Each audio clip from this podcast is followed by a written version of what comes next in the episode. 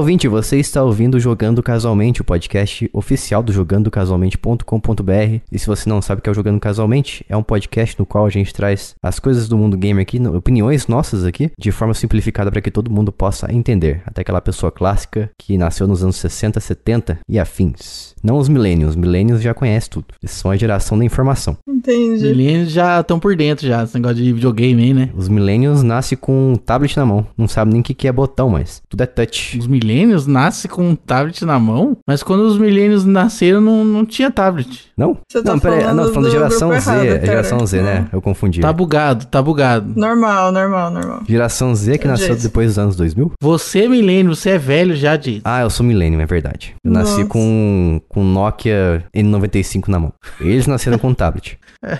Entendi. Nasci com Symbian. Nasci na época do Symbian. Eles nasceram na época do Android e do iOS 15. 15. Nossa, como que vai ser o 15, hein, mano? O 15 já, o 15 já tem, na verdade. Tem gente que tá É, foi esse chegando no último 16. agora? Ah, tá. Ok.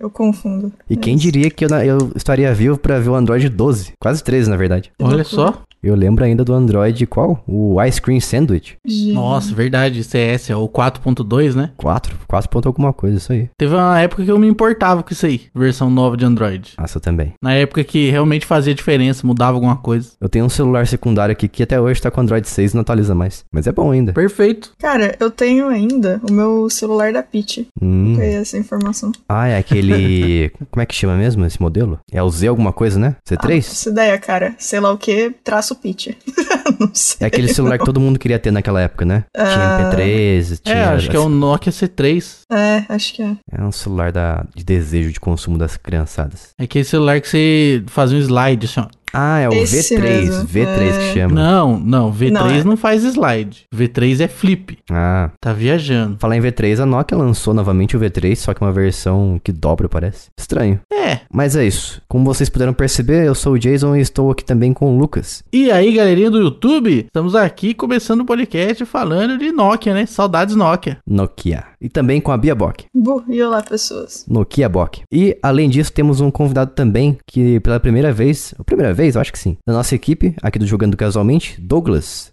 Olá, gente. Bom dia, boa tarde, boa noite a todos. Isso aí, diretamente de onde, Douglas? Natal, Rio Grande do Norte. Natal. Época boa.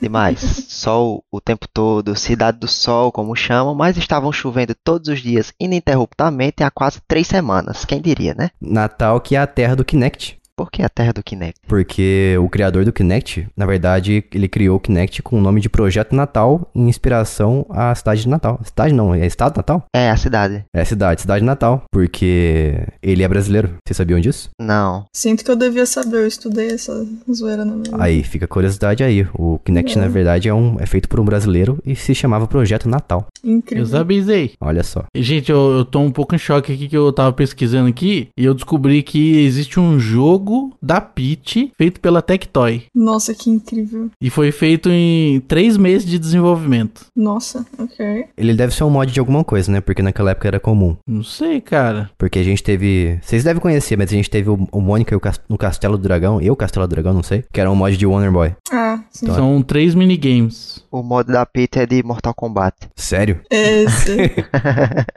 Quem pegou, Perfeito. pegou. Ah, Não entendi. tem uma imagem do jogo na internet, eu queria ver. Não é possível. Mas é tão bom quanto o jogo da Sandy Jr., será? Ah, não, certeza que não. É, né? Páreo duro, assim. Tem um. O, o Gema Please já jogou esse jogo do Sim. Sandy Júnior, é muito bom. Nossa, o vídeo dele é excelente. O a Tectoy, se não me engano, fez até um jogo modificado dos Trapalhões. Ou do Chapolin, posso estar confundindo. Quase Ei, igual, peraí, né? vocês estão.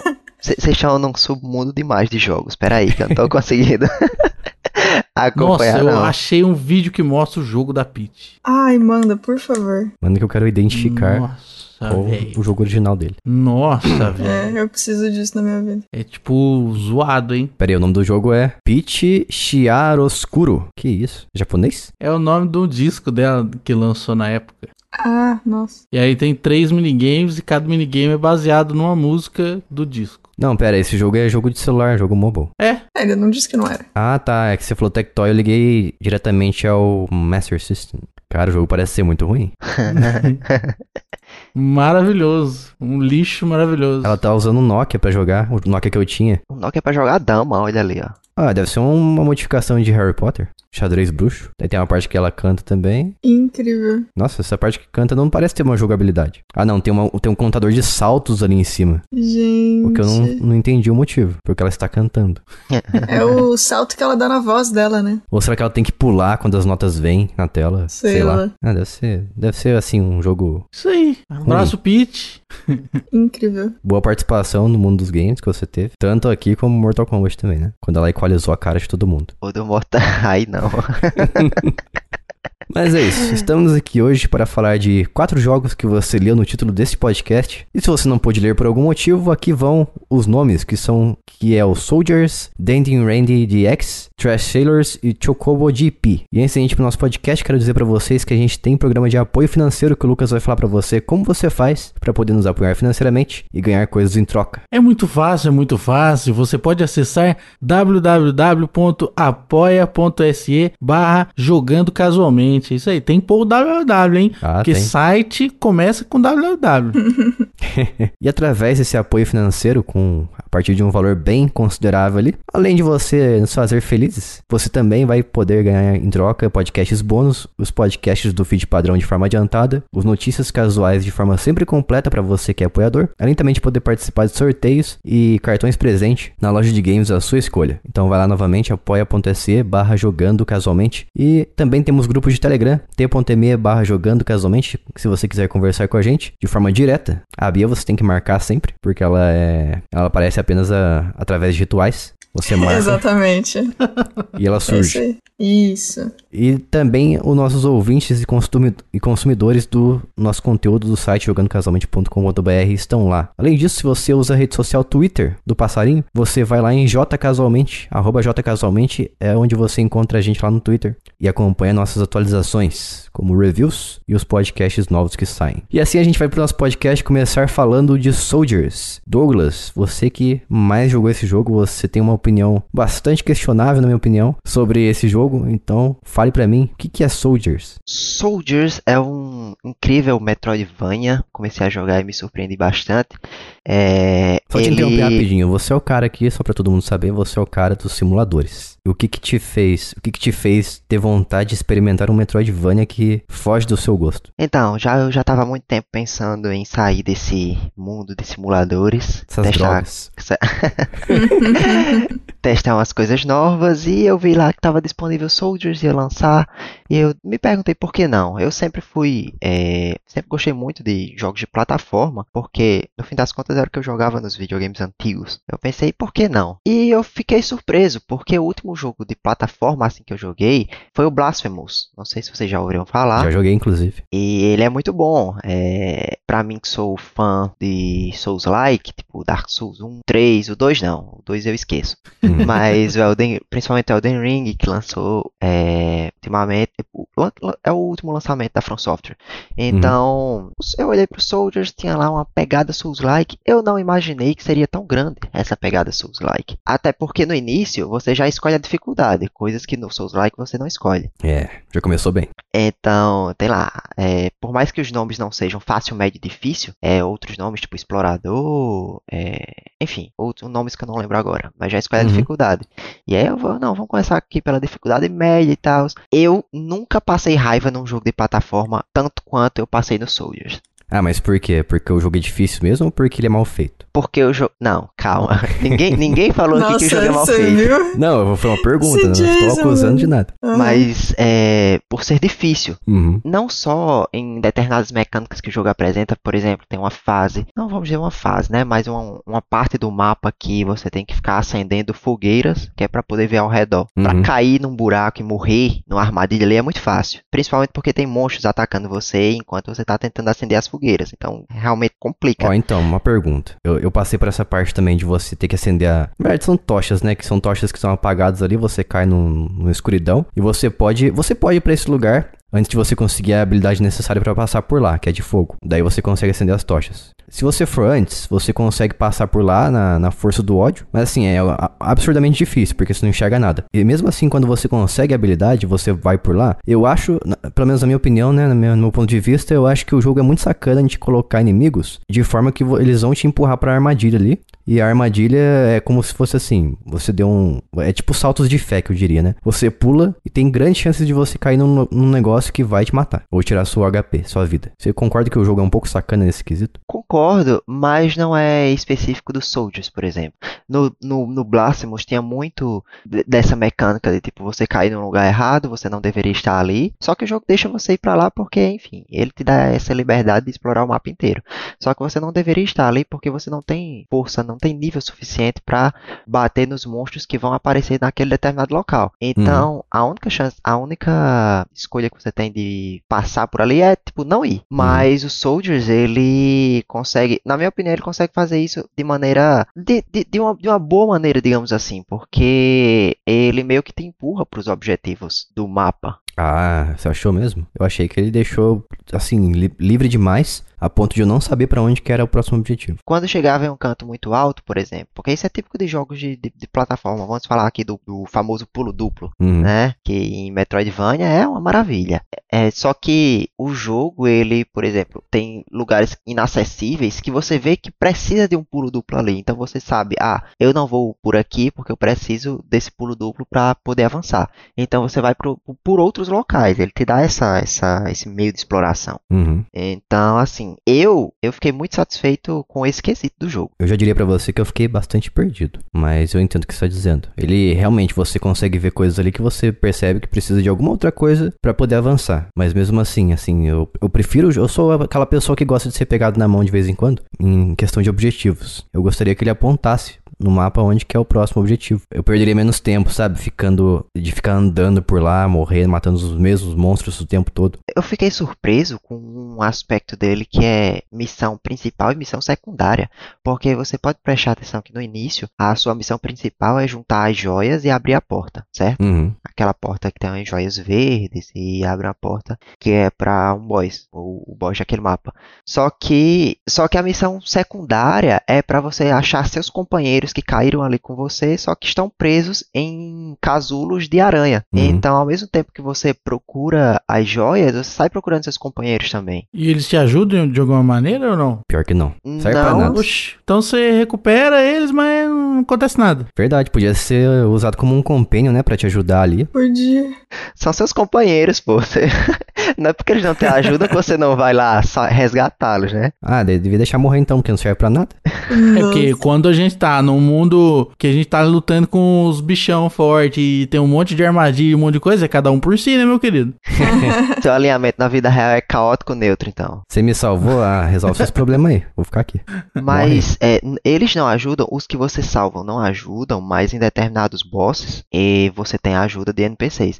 Principalmente daquele daquele seu general que entra com você no mundo, né, logo Uhum. na cutscene principal do, ini- do início do jogo. Ele te ajuda em alguns bosses, uns dois, três, se eu não estou enganado. O que, aliás, olha só, é um grande potencial perdido dos Soldiers, que é você ter um modo online, pra você poder convidar outra pessoa pra te ajudar, no qual você poderia convidar outra pessoa, um amigo, pra te ajudar a passar as coisas difíceis, pelo menos os chefes, né? Coisa que tem alguns Dark Souls, se não me engano, que você convida, você coloca um símbolo perto da porta do chefe, ou sei lá, alguma coisa assim. Teve outro Metroidvania também, Souls-like, que eu joguei recentemente com o Gabriel aqui do nosso nossa equipe. Aliás, abraço pro Gabriel. Que ele tinha um online, eu achei surpreendente, assim. Só que ele, assim, ele leva o Souls-like muito a sério e eu, eu meio que me irritei com ele. Com o jogo ou com o Gabriel? Com. Não, o Gabriel não, ele não tem culpa, né? Ele ficou irritado com o jogo. dúvida também.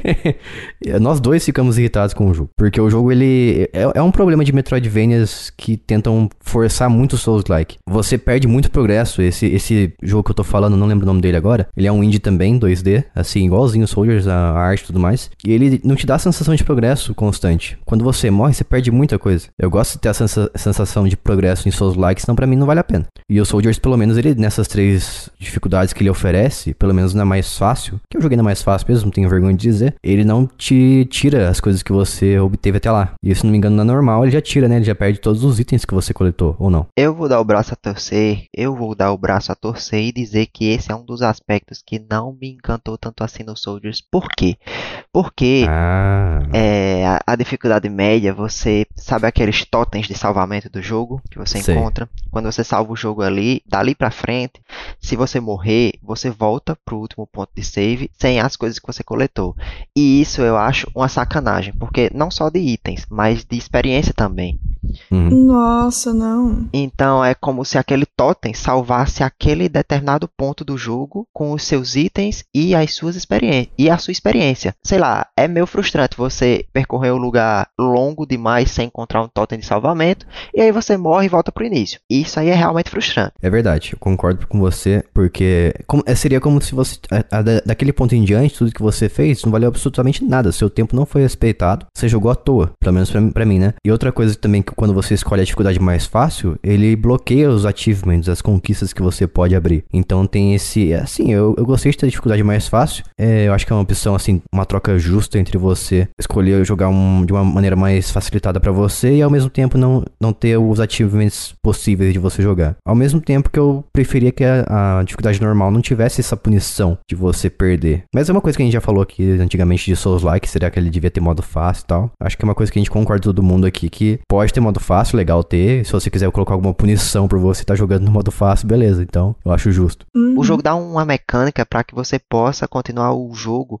sem ser punido por isso de por isso da questão de salvamento, porque por exemplo, ele tem um item chamado Pena de Valkyria, se eu não estou enganado, que você morre, você usa esse item e você renasce com tudo que você tinha antes de morrer, naquele exato ponto. Uhum. Então já é algo é, que o jogo te dá para não passar tanta raiva assim, mas ainda assim esse item é escasso e você vai passar raiva, não tem jeito. Esse item, é, você consegue ele como no jogo? através de explorações. Às vezes ele tá dentro de baús ou matando bosses, se eu não estou enganado, mas é através de exploração. Ah, tá. Legal. E como você jogou no- na versão de PC, você teve essa vantagem que eu joguei a versão do Switch, que é o SSD, né? Provavelmente, muito provavelmente você tem um SSD, acredito eu, ou Sim. pelo menos um HD, aí ó, ou pelo menos um HD de alta velocidade. E no Switch, cara, cada vez que você salva o jogo, na versão inicial antes de- do jogo ser lançado, ele deixava, ele salvava e aparecia uma mensagem salvando o jogo enquanto, enquanto você continua jogando. Só que daí começava a engasgar, porque ele tava processando, acho que alguma, muita coisa de fundo, não sei como, mas o jogo começava a engasgar. Então ficava uns 10 segundos ali o jogo engasgando até você conseguir ter ele novamente fluido.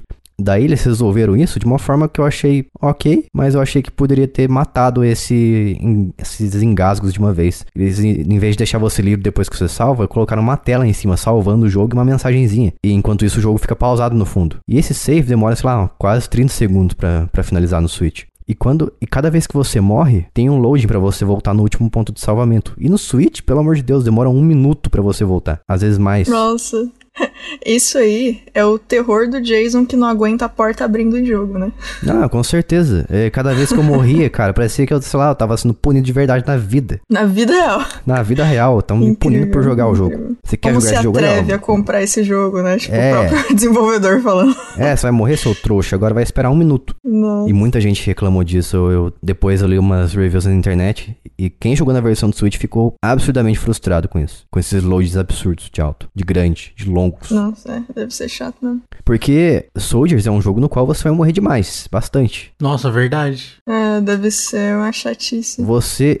Então, cada vez que você morre, um dos elementos principais de Souls Like, você morre e volta pro último ponto de save pra você tentar fazer melhor na próxima vez, não dá, não dá esse incentivo, sabe? Porque cada vez que eu vou morrer, eu tô sendo punido por esperar um tempão. Já não basta os inimigos voltarem à vida. Eu acho que eu nunca tive esse problema. É, claro que é de acordo com o hardware, né? Porque eu uso É. SSD e aí essa tela de loading que você tá falando quando você morre e volta para um ponto, ela, sei lá, durava 5, 7 segundos. Ah, Ai. bem suave. É, já é um, já é um tempo muito, muito baixo. E quando salvava o jogo nos totens, ele, sei lá, 2, 3 segundos assim congelado e continuava. É, e, e falando em totens rapid- rapidamente, e falando em totens rapidamente, eu, eu vejo um problema muito sério de, de game design na, na escolha que o Soldiers teve como salvar o jogo, porque quando você passa no totem, ele cria um checkpoint. Você vai voltar ali ca- caso você morra. Só que não existe um save automático. Você tem que entrar no totem, interagir com ele, daí escolher save. Caso contrário, o jogo não vai salvar. Eu acho isso um problema. Eu não sei se puxam isso do Dark Souls, porque o Dark Souls, claro que não tem um. O Dark Souls não usa essa mecânica de save e você manter as suas habilidades e meio mecânicas. Vocês lembram que quando vocês morrem no Dark Souls, em qualquer Souls-like, é como se você é, deixasse suas almas, né, lá naquele local, que você tem que voltar pro local e pegar aquilo. Uhum. É, mas isso é um problema realmente, porque até porque quando você salva no totem, o, você regenera todos os seus status, vida, energia,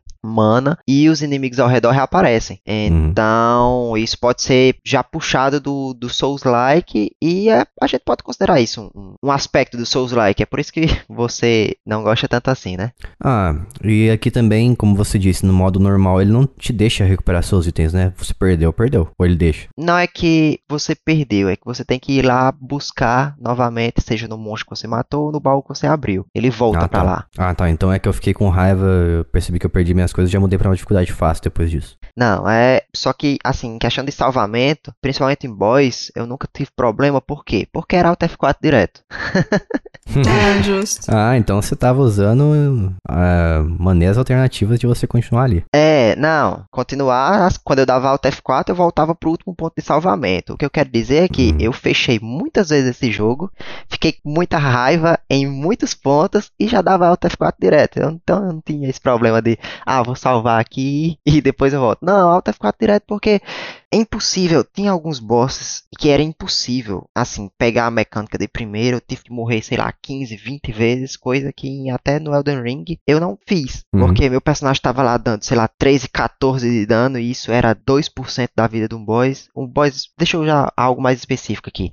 O Lança Negra, que você encontra ele quando tá atravessando lá no Domínio das Aranhas. Você tá atravessando uma ponta, essa ponta se quebra, porque o boss quebra. É o primeiro boss, né? O primeiro chefe. É, o primeiro chefe que você encontra ali. E o Lança Negra, cara, ele tem um ataque que ele. Eu acho que você viu. Ele voa, ele desce com uma estocada e depois dá outra estocada avançando na frente. Eu sempre. Sim, chato. Eu sempre conseguia desviar da primeira, a segunda nunca. Eu também não. Eu tentei defender, tentei dar o parry ali, que é o parar o ataque dele. Tentei rolar pra desviar, não consigo desviar. A única maneira que eu encontrei de desviar daquilo é desviar em, em bola. Eu não sei qual controle você estava usando, provavelmente era o de Xbox, então é B, né, pra esquivar. Eu esquivava e corria pra trás, que é pra ele não me acertar com o segundo ataque. Foi a única maneira que eu consegui ele não acertar, ele não me dar dano naquele Uhum. ataque. Então, assim, até pegar essa mecânica, porque tem que ser num time específico. Então, eu já tinha morrido 10 vezes, já tinha dado Alt F4 duas vezes, pelo menos. e aí, assim, cada boss tem uma mecânica única, não é parecido. Por exemplo, o boss, quando você abre as portas com as, com as esmeraldas,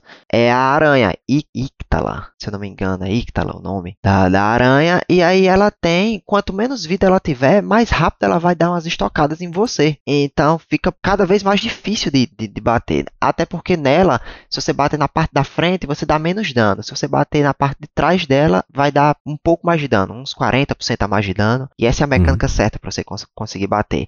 Só que até você pegar cada minuciosidade dessa é muito tempo. E são vários Alt F4 nesse meio que, nossa, eu já fico estressado só de lembrar. Por isso que eu digo, o jogo parece que sacaneia. Daí, em vez do chefe ficar mais fraco à medida que você vai enfraquecendo ele, ele fica mais forte. Isso não faz sentido. Não mesmo, pra mim não faz. É uma mecânica bem Dragon Ball, né? Você tá à beira da morte, aí você consegue ficar mais forte pro próximo combate e assim vai. Só que no caso é o inimigo, né? É, só que nesse caso é o inimigo. Os tá Saiyajins são batendo no inimigos. inimigo, o inimigo tá ficando mais forte. É o famoso chefe de várias formas. Você vai batendo nele e vai se transformando em um ser pior ainda. É, é o Freeza. É o famoso Freeza. This isn't even my final form. Exatamente. É, pô, mas, mas colocar isso em jogo Souls-like eu acho que é sacanagem. É um teste de paciência, de É. fato. Mas, ou, outra, outro aspecto do jogo. O jogo bonito, viu? Parabéns. Ah, sim.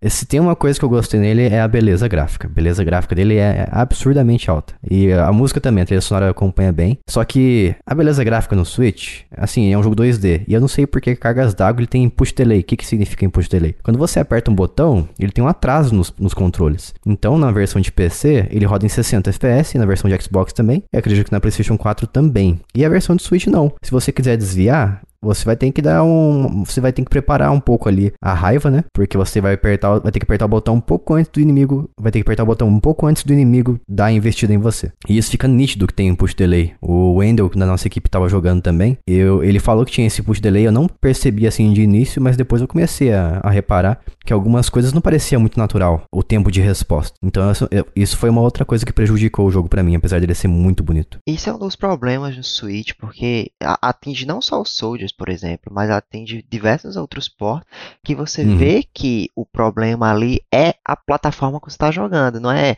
um erro do jogo em si. Eu não estou falando assim especificamente do Soldiers nesse caso, mas poxa, isso mata muito o jogo que tem potencial para ser bom, principalmente na- nessa plataforma assim mais casual, eu vou chamar assim, porque um Switch hoje em Uhum. dia você é, é portátil, né? Então você leva para qualquer lugar, mas acaba matando porque é injogável. Então, eu acho que assim, não é um problema da plataforma. Eu acho que é problema de quem desenvolveu o jogo. Porque eu sei que eu não sou uma pessoa técnica, não sou uma pessoa técnica, nunca desenvolvi um jogo na vida, mas o que eu li, e até onde eu sei, se você atrela o FPS ao, ao tempo de resposta dos controles, você tá fazendo errado. Você não pode atrelar esses dois juntos. Então você tem que fazer o tempo de resposta de alguma forma que ele não dependa de se o jogo está rodando em 30 ou 60. Coisa que, por exemplo, jogos como o último que eu joguei que fez isso aí de forma muito inteligente foi o Kirby and the Forgotten Land do Switch, que ele roda em 30 FPS. É um jogo Nintendo, roda em 30 FPS no Switch, mas o tempo de resposta dele é instantâneo. Você não percebe nenhum input delay. E eles até dizem isso, os, desenvol- os desenvolvedores disseram que apesar dele rodar em 30, eles iam fazer de uma forma como você sentisse que não existe atraso nenhum de resposta. Então tem como fazer, ainda mais o Soldiers, que é um jogo 2D, que não faz sentido rodar em 30 FPS no Switch. É, deve ter sido um terror então jogar no, no Switch. Mas aí depois Ah, você mudou pro Xbox.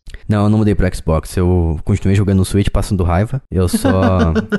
Mas ele tem uma versão demo no, no, no Steam que você pode baixar e experimentar a diferença. E aí, o que achou? Melhor, parece um jogo. Isso aí é uma boa coisa. Não tem É. jeito dele elogiar o jogo, né? Impossível. Não consegue, não. Não, eu gostei do jogo, cara. Eu acho que ele tem bastante problema de game design, como eu falei. Ele é muito sacana em vários momentos com você. Ele não te aponta o objetivo, você fica andando igual uma barata tonta no mapa. Ele tem esse problema de atraso no switch e, loading. Mas fora isso, ele é um bom jogo. Um jogo, um dos jogos já feitos. Definitivamente é um dos jogos já feitos. Sim. Ele foi feito e ele existe. É. Entendi, legal. Minha, minha conclusão sobre Soldiers, eu esperava bem mais. Ah, como vocês já viram, e pra quem ainda não viu, acessa lá a review, já fazendo propaganda aqui. É isso aí. Eu dei 10 barra 10 pro jogo, porque assim, eu fiquei, como eu já falei, eu fiquei muito surpreso, principalmente pela jogabilidade dele, os elementos de RPG que conseguiram incluir é só ponto positivo, porque isso de upar habilidades para você ficar para você ficar mais forte no jogo, você ir coletando amuletos que de alguma forma alteram seus status, por exemplo, dão mais dano, dão mais vida. É, tem uma mecânica muito boa, principalmente para principalmente para quem jogou de conjurador, que é você desviar e ficar um clone seu ali que você pode reativar e dar dano. Então, ao mesmo tempo que você desvia, você dá dano, isso é muito bom. É, só que assim, falando de classes, a classe que eu mais curti jogar, eu vou estar sendo clubista aqui, é, mas é guerreiro, não tem como, eu não consigo jogar de outra coisa a não ser guerreiro em Souls-like. A mecânica de bater e desviar é a mecânica mais simplória do mundo em qualquer jogo, mas é a que meu QI se adapta e eu consigo me desenvolver melhor no jogo. Meu QI é cabuloso. Incrível. Não, também, ó, eu acho que eu sempre tive uma, ten- uma tendência a escolher guerreiro, assim, em jogos de RPG em geral. Mu, por exemplo, eu era sempre o guerreiro. Em jogo, em Diablo também, eu sou sempre o cara que é o- a classe burra, né? Que você vai pra cima e bate e faz isso. Só. Você se dá a sua cara a tapa, você é a linha de frente. Eu tentei jogar com o Maguinho nesse jogo, eu achei legal porque ele, ele persegue os seus tiros, ele persegue o inimigo, mas eu achei que o dano é muito baixo. Mas é isso. Falamos de Soldiers aqui, o Douglas deu 10 de 10, mesmo, mesmo falando que ele passou raiva, então foi uma, uma raiva prazerosa, né, pelo jeito. Exatamente. A raiva, a famosa, rasa, a famosa raiva do Souls-like. Faz sentido. O masoquismo total. E a gente vai pro próximo jogo aqui, que eu diria pra vocês que ele é bastante inspirado em Goof Troop, apesar de não terem dito isso oficialmente, eu tenho certeza que foi. Não tem como você negar. Que é o Dandy and Randy DX, um jogo brasileiro, olha só. Olha só, rapaz. Com esse nome aí é brasileiro. É brasileiro. Devia ser, sei lá, Danilo e o Ronaldo DX. não, daí não pode ser DX também, né? ah, é verdade, tem que ser DX. De luxo. Mas, mas o Deluxe. Nossa, incrível. Eu não sei porque que é DX, na verdade. Eu não sei se é Deluxe, igual o Superstar Soccer. Mas eu chuto que é Danilo e Ronaldo de luxo. Cara, o que, que esse jogo é sobre? Eles são. Assim, a história não importa nesse tipo de jogo, né? Ele é um jogo bastante inspirado na era 16-bit. Como eu falei, inspirado em Goof Troop. Caso você não sabe o que é Goof Troop, é a turma do Pateta, de antigamente. É um jogo do Super Nintendo que você. Da Capcom, aliás. Que você jogava com o Pateta ou com o Max. Turma do Pateta. E você convidava um amigo pra jogar com você no É mesmo turma console. do Pateta. Yeah. Daí você chamava uma outra pessoa pra jogar com você no mesmo console e essa pessoa podia escolher o Max ou o Pateta. O Pateta era o mais forte, porém mais lento, e o Max era o mais rápido, porém mais fraco. Então nesse jogo não tem essa distinção. Eu pelo menos não senti. Se tem, eu não, não senti nenhuma. Que você pode escolher o passarinho, que eu acredito que seja o Dandy, e o, e o coelho, que é o Randy. Randy. Os dois são péssimos arqueólogos, não sei o que isso influencia na jogabilidade, mas é isso. Você, você faz muito do que você pode fazer no, no jogo do Pateta e Max. Você explora o mapa, o mapa ele é dividido em câmeras, né? Então, cada área do mapa é uma câmera, você passa para outra parte, a câmera muda para outro cenário. E você pode cavar desde o início, coisa que você podia fazer no Goof Troop também. Você pode pegar um boomerang que serve para você pegar os itens de longe. E você pode pegar, olha só, os itens do chão, tipo frutinhas e tal, e jogar na cabeça dos inimigos. Exatamente como você podia fazer no Goof Troop. Então, como que você vai dizer... coincidência, não é mesmo? É, então como você vai dizer que esse jogo não é inspirado em Golf Troop? Será que alguém se deu conta disso? Será que a, a Capcom viu esse jogo sendo lançado e pensou, hum, eu acho que eu vou dar um, um processinho. Não sei. Eu acho que não, porque o jogo saiu, né? Eu não sei também se a Capcom pode fazer isso, porque o jogo já tem mais de 20 anos, o Goof Troop. Então acho que já virou, sei lá, domínio público? Chuto eu. Não. Não, o domínio público tá bem longe disso. Tá bem cara. longe? Quanto tempo que é domínio público? Todos os anos Cara, possíveis. 100, é tipo 100 anos. A Disney Ah. tá adiando isso aí desde não sei até quando. Não, não vai, vai rolar tão cedo, não. Eu só sei que se fosse Ok. a Nintendo, teria acabado na fase de produção. É verdade. Ah, cara, jogo brasileiro, deixa os caras fazer aí, a gente não faz nada. Deixa sair o jogo, processo não. A gente não faz nada. ai, ai. Falou a pessoa que jogou um monte de jogo brasileiro, né? É, pois é. Mentira, brincadeira. Mas a gente. Esse jogo é bastante. Apesar de ser bastante assim, inspirado em Golf Troop, isso não é demérito pra ele. Eu falo isso com alegria, porque o único o último jogo que eu joguei que parecia Golf Troop era Golf Troop. Faz sentido. Então eu nunca tive nada que parecia com ele ao longo dos anos. Nunca tive a oportunidade de jogar uma coisa que passasse o mesmo sentimento. E esse jogo passa muito sentimento. E por isso que eu gostei dele. Você pode jogar de, de duas pessoas também. E eu achei interessante que ao longo das fases você pode desbloquear novos personagens jogáveis, porque você resgata pessoas ali que estão perdidas na- nas ilhas. E você consegue jogar eles como parte da equipe. Só que daí eles não têm nada único pra justificar a existência deles, entendeu? E isso que eu achei que foi um dos maiores pecados do jogo, que foi essa perda de potencial de você ter personagens diferenciados visualmente, mas é, essa é a única diferença deles, cos- é estética, cosmética. Não tem um- uma coisa única que cada um pode fazer. E os objetivos em todos os mapas são muito assim do mesmo. Você resolve puzzles chutando é, as pedrinhas, igual você fazia no Golf Troop também. Chutando não, aqui você empurra, que eu achei mais lento, né? Eu preferia chutar de uma vez, que era mais divertido. Chutar no seu amigo também era bastante engraçado. É verdade. Porque se o cara ficava na sua frente ali e você chutava a pedra nele. Moscano. É, a pedra se destruía. Daí você ficava com raiva, você xingava o seu amigo e você tinha que voltar pra outra, pra outra área e voltar novamente pra aquela pra pedra ressurgir. Porque o energúmeno ficou na frente e atrapalhou. Energúmeno. Ou ele chutou pra uma direção que não deveria ter chutado, e aí você fica puto, chama ele de burro, e aí sim, volta na área e refaz. é isso que eu fazia, principalmente com a minha irmã. Quando eu jogava com a minha irmã era uma tristeza. Ela ficava na minha frente o tempo todo. Coitada. Nossa, que Falava, dó. pô, sai da frente aí, você fica tá atrapalhando o caminho. Se já não tá ajudando, ele tá atrapalhando aí. Solta, solta o controle aí, eu vou jogar com os dois. É.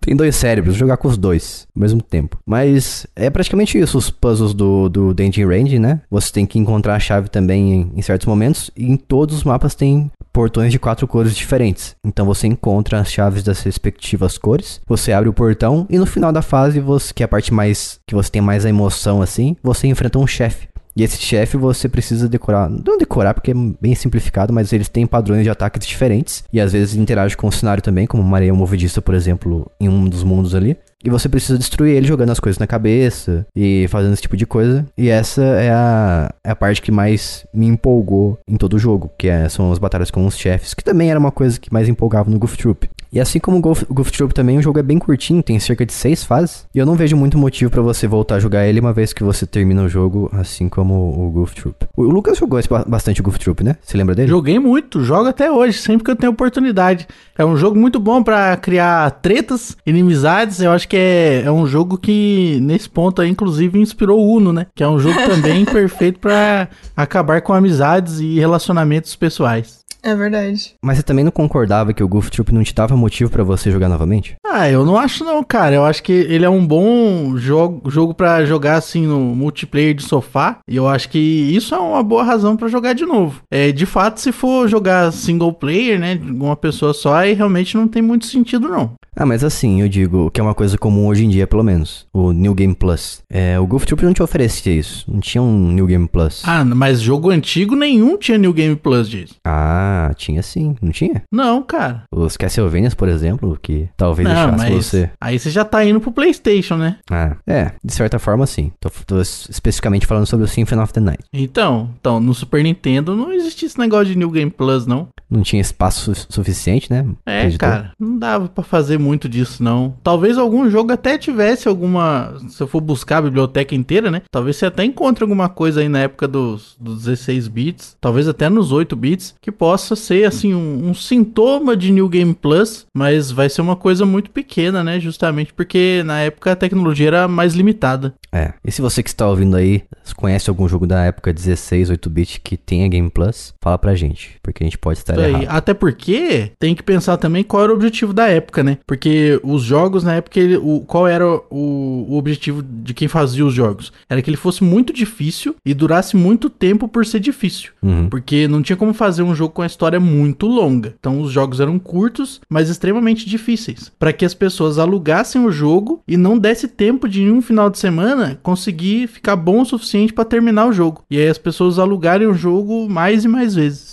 Ah, mas aí falando de locadoras, né? É, mas era praticamente assim que o, o o mercado era dominado na época, né? Então, tipo, a Disney, quando cria o jogo do Rei Leão, eles pensam nisso, sabe? Tipo, é, a Blockbuster era uma, assim, uma coisa mainstream na época. Então, haviam acordos com a Blockbuster, pra quem não sabe, era uma rede de locadoras. Então, existiam acordos, né, de jogos que inclusive eram exclusivos por um tempo na Blockbuster e depois eles eram é, vendidos. Tinham jogos que eles eram vendidos exclusivamente na Blockbuster. Então existia assim um- uma simbiose, né, dessas empresas de locadora e as fabricantes de games no sentido de fazer jogos que vão dar mais dinheiro para as duas empresas, né? Uhum. Faz sentido. Mas pra finalizar, o Dandy Range ele tem algumas coisas que ele faz melhor do que o Goof Troop, na minha opinião. Ele tem mundos diferentes ali, que tem é, algumas coisas diferentes que o cenário faz, como areias movediças, gelo que você desliza nele e tal. E também tem uma lojinha no meio do jogo que dá um sentido pra você coletar o- o- as moedas o- e o dinheiro ao longo das fases. Então você pode comprar itens pra te ajudar, como itens pra você recuperar a vida, etc e tal. Então tem uma coisa a mais do que o, apenas se parecer bastante com Goof Troop. Eu espero ver mais jogos desse estilo aí, porque eu gosto de jogar esse multiplayer de sofá no qual você é divertido sozinho, mas é muito melhor jogar em dupla. Eu sinto falta disso. Não tem tanto jogo. Mas a pergunta que não quer calar aqui é: esse Dandan Randy, assim como o Goof Troop, tem o gancho? Não tem o gancho. Ele, no lugar disso, ele te dá o boomerang, como eu falei. Que você dá uma controlada no boomerang, você lança e você consegue controlar ele é, bem rapidamente ali pra pegar o item que tá atrás de uma, uma pedra ou muito longe que você não consegue ir a pé, por exemplo. Parece interessante. É, eu gostei. Eu sou saudosista, prefiro o gancho. Achei ruim. É, o gancho era. É que se, acho que se colocasse o gancho ia ficar absurdamente na cara, né? É, ia ficar Hum, muito é. esfregado, né? Já tem até a, a pazinha pra você cavar o, e o buraco fica igual- igualzinho o Goof Troop. Você cava, faz o buraquinho ali. Né, tem uns locais que você precisa cavar o local todo, daí você encontra os itens. É, Goof Troop escrito. Mas parabéns pra empresa brasileira que fez esse jogo, porque ele tá muito bom. Deixa eu ver quanto que eu dei pra ele. Nota alta. Ele tá muito bom, 6. É. tá excelente, 4,5. Nossa, isso aqui é uma, uma piada interna da minha faculdade que o Calisto vai pegar. É isso, enfim. Abraço, Calisto. Ó, tô vendo aqui agora, eu dei 9 de 10 pra ele, hein? Ó, Uma nota bem alta pro meu meus padrões. Eu sou uma pessoa bem exigente. Num jogo índio ainda, brasileiro. É brasileiro, é importante frisar. É, porque a gente é, nesse cenário aí, a gente é meio, meio underdog, né? A gente é júnior. A gente é meio porcaria, o pessoal não dá valor pra nós. É meio porcaria. É muito pesado, você não acha não? Ah, mas eu, eu tô incluso, né? Eu falo eu, a gente, mas parece que tá falando da gente aqui, né? A gente que criou o jogo. Mas nós, brasileiros, andamos criando uns jogos bem assim, acima da média, como por exemplo o Domen, que é um Souls-like assim, lindo, maravilhoso e bem feito pra caramba, sabe? Isso aí acho que é fruto da qualidade aumentando, diz. Acho que é fruto da necessidade, sabe? A pessoa que tá acuada num país terceiro mundo, vivendo sobre uma inflação muito alta, ela começa a ter problemas e aí ela tem que dar um jeito. Então é aquela mola, né? Você vai pressionando, pressionando, pressionando. Na hora que solta, aí vem a qualidade, entendeu? Porque tem duas opções: a derrota ou a qualidade excepcional. E aí é nisso que a gente começa a se destacar, né? Os gringos estão achando que tá tudo na boa e a gente aqui tá lutando pela nossa vida. É verdade. Se eles passassem mais dificuldade como a gente, eles fariam jogos melhores. Exatamente, ó. O problema dos países da Europa é serem muito desenvolvidos. E cobrar 300 reais no jogo. Também, É isso é verdade. um problema muito grande. Ó, o Dungeon Range, aliás, tá um preço bem aceitável. Acho que tá 30 reais no Steam. Eu joguei ele no Switch, ele está 60 mais impostos. 34 reais. Não, 34, pior que tá. Não, 35, desculpa. 35,99 na eShop brasileira. Minto, falei errado. No Steam ele tá 14 reais. Melhor ainda. Tem como você baixar uma versão demo e testar. Quanto tempo de demo, você sabe? Não sei porque eu não joguei o demo, joguei o jogo direto. Tem aparentemente duas fases no demo, duas, dois mundos. Então você pode jogar um terço do jogo. E tem aquela vantagem também que você consegue fazer o, o Steam Remote Play Together, né? Que você consegue streamar a sua tela pra outra pessoa e jogar multiplayer local através da internet. É bem razoável é, esse o, o demo, né? Ter tipo um terço do jogo mais ou menos. Eu acho que é bem razoável. Uhum. Ninguém pode reclamar. É isso. A turma do Dandy Range. Podia trazer os caras que fizeram esse jogo aí pra ter um papo aí, né? Os caras, minas, sei lá, todo mundo. Verdade. Será que eles iam admitir aqui no podcast que foi inspirado em Goof Troop? Porque eu perguntei no Twitter e eles me ignoraram, sabe? Não me responderam. Incrível. E eu perguntei pro PR, pro, pro Relações Públicas que mandou o jogo pra gente, perguntei, cara, esse jogo é inspirado por algum motivo em Goof Troop? Porque ele tá muito com cara de Goof Troop. Daí ele falou assim, ó, não temos ofici- ó, informações oficiais sobre isso. Falei, ah, então a resposta acho que é sim, mas não quer dizer. Você É, chamar mas tá certo eles, né? E se vem o processinho aí. É verdade. Inclusive, a gente pode combinar de não fazer essa pergunta aí, caso eles queiram vir e não quiser que a gente faça essa pergunta aí, hein? É verdade. Daí eu posso fazer a armadilha no meio do programa e fazer a pergunta. Que isso, Jason? É assim que você quer atrair convidados pro nosso podcast? Mentira, ó, se vocês estiverem ouvindo aí, pode vir aqui no nosso podcast. Eu não vou fazer essa pergunta, tá? Mas vocês sabem a resposta. Eu também sei a resposta. Se você chamar os caras e eles vierem, você faz essa pergunta e a resposta de um deles vai ser. A risadinha do Mickey, aí você já sabe. Parece a risada do pateta, né? Ah. É, se, vo- se você for da, da página do jogo, em nenhum momento eles vão falar que inspirado em um clássico dos 16-bit, nem nada do tipo. Vai estar escrito assim, ó. Dandy Range é um jogo old school 2D com vista de cima com dois dos piores arqueólogos que, arqueólogos que já existiram. Old school, old school. Então você já, já pega no ar ali. E cara, é, é legal que o jogo tem, ó, tem vários idiomas: japonês, francês, alemão, espanhol, russo, inglês e português. Olha pra você ver, né? O jogo índio fazendo um trabalho melhor que muita empresa aí grande. Pra você, Real ver, demais. pra você ver japonês. Olha só, o jogo vai chegar ao Japão. A taxa de jogos indie com, com tradução para português brasileiro é muito grande. Sim, exato. Hoje em dia o Google Tradutor traduz bem também, é só usar. Mas é isso, vamos pro próximo jogo aqui, que ele parece bastante com Don't Starve. Se você já jogou, você sabe do que eu estou falando. Ele é o Trash Sailors da Tiny Build Games. Ele é um jogo no qual você. Eu, eu Douglas, a gente jogou, aliás. Ele tem online que eu achei espetacular. Um jogo assim tem online, porque precisa, tá? Esse Trash Sailors é o seguinte: você tá numa jangada, não tem história praticamente, você tá em cima de uma jangada, navegando ali no, no meio do lago, ou seja, lá onde você estiver. Você precisa coletar materiais que ficam numa caixa no centro da jangada e você usa esses materiais para várias coisas, para consertar a jangada, caso ela comece a quebrar, para ligar o motor para você usar como combustível e também você consegue alimentar o, a munição dos canhões, caso você tenha feito essa melhoria para sua jangada, que é uma coisa que você pode fazer no jogo também, melhorias para ela. Eu tenho uma dúvida. É, essa jangada aí, conforme as peças vão danificando, você vai trocando. Se chegar no final e você tiver trocado todas as peças da jangada, ela é a mesma jangada com a qual você começou o jogo? Sabia que você ia fazer essa pergunta. Aqui, cara. Incrível. Ela Sim. é a mesma jangada que você começou o jogo com ela, porque a parte do centro não pode ser danificada, não pode ser quebrada. Ah! Perfeito. Então o core, o coração da jangada está ali. Então ali tem a alma da jangada. A alma da jangada está ali. É igual o One Piece. Eles trocam um navio, mas o- a cabeça do navio continua sendo aquele, aquele cordeiro. Mas isso aí é óbvio, porque o nome já sugere, né? Uma peça. Então tem uma peça que não pode ser trocada. Olha só, caramba, eu acho que que tudo isso, eu acho que o anime gira em torno disso, então. Esse é o One Piece. É o Mary. Era o criador fazendo isso e todo mundo indo lá na casa dele dar uma surra. É verdade. Mas voltando ao Trash Sailors, que não é One Piece. Douglas, qual que é a sua opinião sobre esse jogo? Simulador de gari aquático. Nada mais a dizer. É verdade, porque qual que é a principal mecânica dele, né? Diz aí. A principal mecânica, de- você tá na sua jangada, como você já falou, e você tem que ir coletando itens. É, eu nunca vi, eu nunca vi águas tão poluídas como a desse jogo. Eles estão no Tietê, tá, tá, navegando. não, ali é um Tietê elevado ao quadrado, porque você encontra galão de água, você encontra televisão, você encontra Nossa, ok. umas, umas caixas que servem justamente para consertar o barco, para consertar a jangada, e encontra coisas que não são pescáveis, mas estão lá poluindo a água. Então, assim, você vai coletando tudo isso, usando o que precisa e o que não precisa fica lá, e, e é isso, até você completar a fase.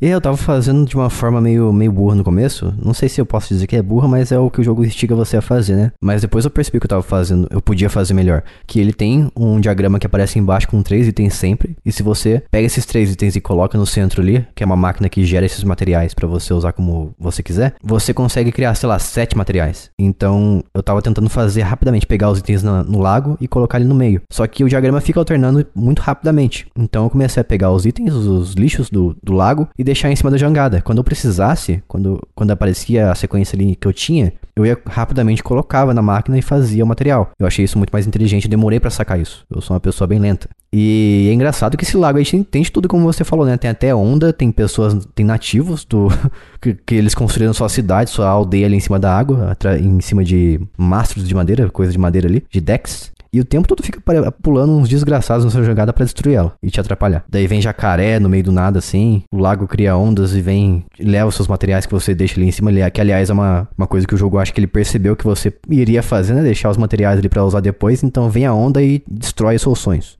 E, e com isso você também é levado pela onda e depois morre e demora um tempo pra renascer. E eu achei muito interessante que ele tem essa distinção de personagens. Então tem vários personagens que você pode liberar ao longo do jogo. E cada personagem tem uma caracter- característica única que vale muito a pena você escolher, dependendo de qual ele, ele seja, né? Que um dos personagens que a gente liberou foi a menininha, que ela tem um arpão. Que assim, eu achei espetacular o arpão dela. Enquanto todo mundo joga um- uma, tipo, uma, uma linha com uma, um gancho na ponta e vai puxando o material até chegar na jangada, ela simplesmente joga, o arpão e o arpão puxa com uma, uma força assim que você pega em menos de um segundo o material. E é muito rápido. E tem um equivalente a isso que quando você faz o upgrade na sua jangada, que você constrói um arpão na ponta do mastro, que você também ele, ele tem o mesmo efeito que o da menininha. Só que daí você fica limitado a ficar lá em cima, alguém ficar lá em cima do mastro e ter essa exclusiva função de jogar o arpão.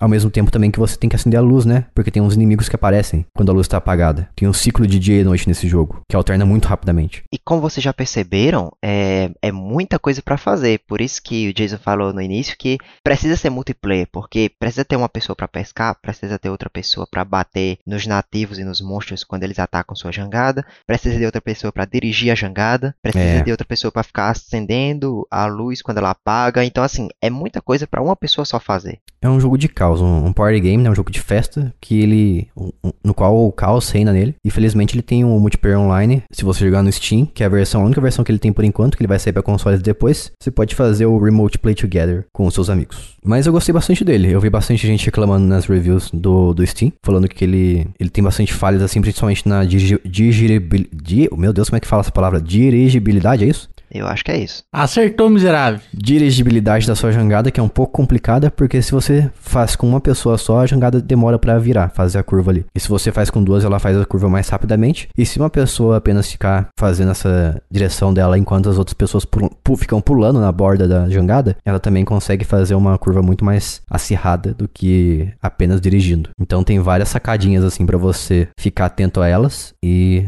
faz, ter um bom trabalho em equipe. Ah, e use um controle. É, o controle é bem melhor, porque ele tem. Quando você ativa a mira pra você acertar os objetos do lago, eu achei que o mouse fica bastante prejudicado, porque o mouse ele. Como é que eu posso dizer? É uma. É uma forma de, de você fazer a mira em relação ao centro do eixo, eu acho. Acho que é assim que eu posso falar. Não é uma mira assim que você, no, lo- no lugar que você aponta ele- ela, na tela, é pra onde você vai atirar. Não. Você tem que meio que girar ela, é tipo um controle de tanque, sei lá, com mira. Eu acho que é isso, né? É, se não for é quase isso, mas é bem estranho. É isso. Trash Sailors em breve vai sair o review, se não tiver saído já no nosso site, e eu com certeza vou dar uma nota alta pra ele. E o último aqui pra fechar esse podcast vai ser o Chocobo. Chocobo, não sei como é que se fala exatamente isso em inglês, mas é o Chocobo GP, um jogo de corridinha que não que originalmente saiu no PlayStation 1, e essa é a sequência, talvez eu diria que espiritual ou sequência direta do Chocobo GP de PlayStation 1. E assim, ele é um jogo de kart que ele veio pra competir, obviamente, no mundo dos kart, os jogos de corrida de kart, que já tem bastante competidor. Tem o Nickelodeon's Kart, que ele tinha potencial pra ser muito bom, mas os caras simplesmente não colocaram voz nenhuma no jogo. É um jogo completamente mudo, então perde toda a alma. Tem o Mario Kart 8, que reina supremo. Tem o Crash Team Racing, que o Lucas adora, eu também acho bem legal. Maravilhoso. Mas ele, assim, é um jogo que se você não é bom o suficiente, você perde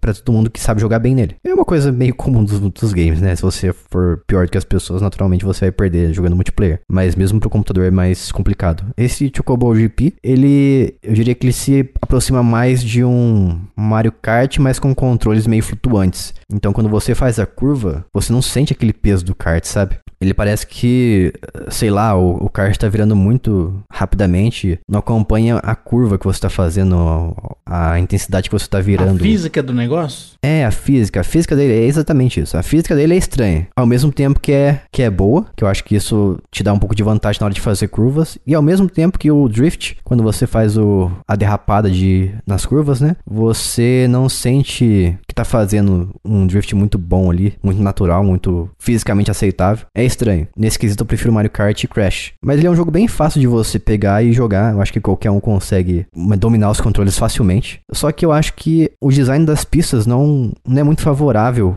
a drift. Eu senti praticamente na maior parte do tempo correndo em pistas planas e não tendo verticalidade direito. Não tem muita variação nas pistas, na, na altura na- e coisas do tipo assim. Normalmente o que, que você tem pra fazer nas pistas é fazer o drift em algumas curvas e dar um pulinho em algumas rampinhas. Mas nada muito diferenciado ou único. Então acho que ele pecou bastante nessa, nesse level design das pistas, que poderia ter sido bem melhor. E os itens, que é uma coisa muito é, predominante em jogos de kart arcade, como Mario Kart e Crash, como eu falei. Eu acho eles muito confusos, que eles são, tipo assim, frascos que ficam flutuantes no meio da pista, de várias cores pra você pegar. E aparentemente, cada cor tem um, um efeito diferente, um item diferente, um item de categoria específica que você vai conseguir através de coleta deles. E eu não senti essa diferença. Eu senti que cada, cada frasco tem os mesmos itens. Então, qualquer um que eu pegar vai sair a mesma coisa, da mesma categoria. Eu não sei se foi uma impressão minha, mas eu senti isso. E assim como as moedas do Mario Kart, né, quando você coleta elas no jogo, você fica mais rápido com o seu kart, ele fica mais veloz. Aqui você coleta também os fragmentos de cristal e você fica mais rápido. E quando você coleta 10, se não me engano, você consegue liberar o power-up do seu personagem. E essa é uma coisa diferenciada que eu não vejo em outros jogos de kart normalmente, que é um- uma habilidade única do seu personagem. O Crash, por exemplo, não tem, né? Eu acho que não. É, eu não lembro disso. Com certeza que não tem. E assim como o Crash também, esse Chocobo GP, ele tem modo história, só que não é aquele modo história igual do Crash, que é maravilhoso. Eu acho assim que, falando de jogo de kart, o Crash ele reina imbativelmente no primeiro lugar pra mim na- no quesito de história. Porque, nossa, você pode explorar o mapa com o seu kart, você, você pode escolher a fase, a próxima fase que você quer jogar. Você enfrenta chefões, você libera os chefões depois que você vence eles.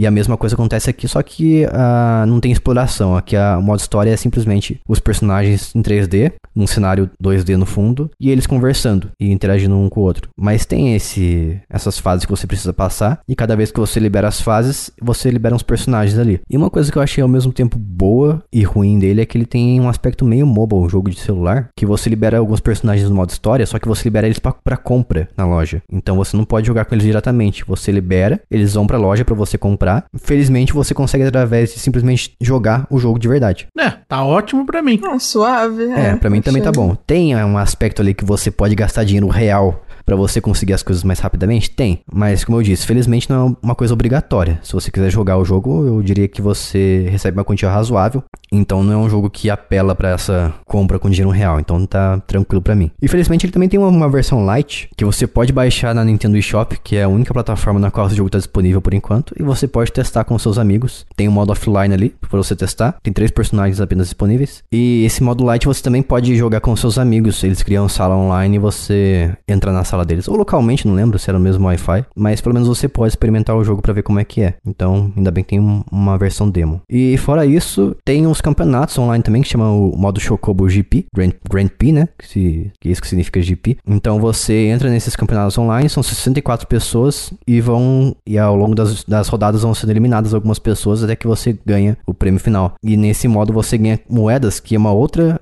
moeda do jogo, né? Tem, tem três tipos de moeda de troca ali. Tem o Mithril, uma coisa assim. É, tem as moedas em si que chamam Jill, uma moeda famosa do, do mundo do Final Fantasy. E a terceira é são os tickets que você consegue através de modo história. Então são três tipos de coisas diferentes que você consegue, moedas diferentes que você consegue comprar as coisas na loja. E também tem sessões, seasons, que elas vão alternando de tempos em tempos, que ficam alguns itens exclusivos da season ali para você comprar na loja também. Então tem vários motivos para você voltar a jogar o jogo novamente, conseguir itens exclusivos daquela season ali. Então, eu acho que o maior defeito do jogo para mim seriam os controles mesmo e o level design das fases. Mas fora isso, ele é um jogo bastante competente e bastante honesto também. Apesar de ter esse negócio de compra com dinheiro real, assim como o Crash tem também. É opcional. Começa opcional, né? É, até que eles balanceiem isso de forma proposital para você comprar de verdade, né? Começam a, a, limitar o quanto que você ganha através do jogo original. E o jogo já é pago, né? Então seria muita sacanagem ter esse, essa limitação proposital. Mas ele é bem honesto. É por causa desses itens que chamam ele de Mario Kart do Final Fantasy?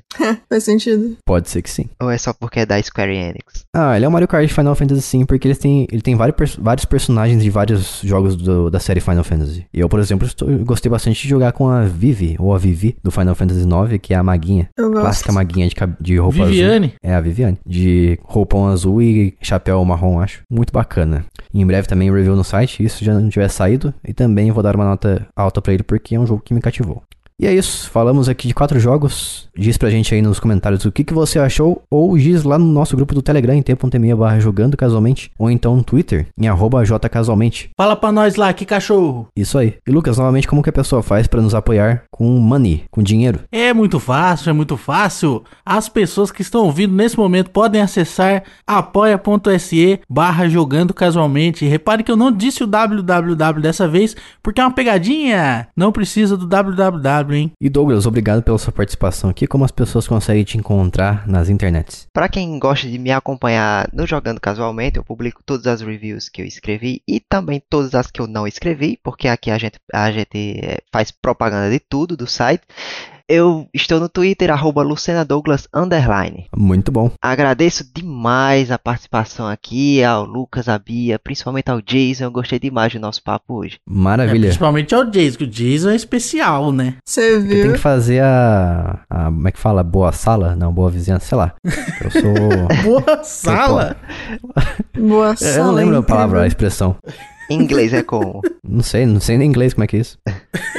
não sei nem em inglês, ou seja, que é, o rapaz é international já. Ele já, nossa, É. nem em inglês eu não sei como é isso aí. É muito inglês ele, coitado. Nossa, É muito inglês. Eu, eu sou quase um britânico. nossa, muito Uhum. inglês ele. Demais. Bebe o chazinho ali às 5 da tarde. Levanta o dedinho pra pegar a xícara. Sempre. Já bebo chá com o dedinho levantado, o mindinho. Uhum. O little finger. É, tá e bom. é isso.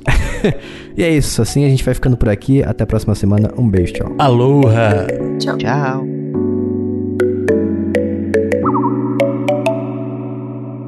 Este podcast foi editado por mim, Jason Minhong. Edita eu, arroba gmail.com.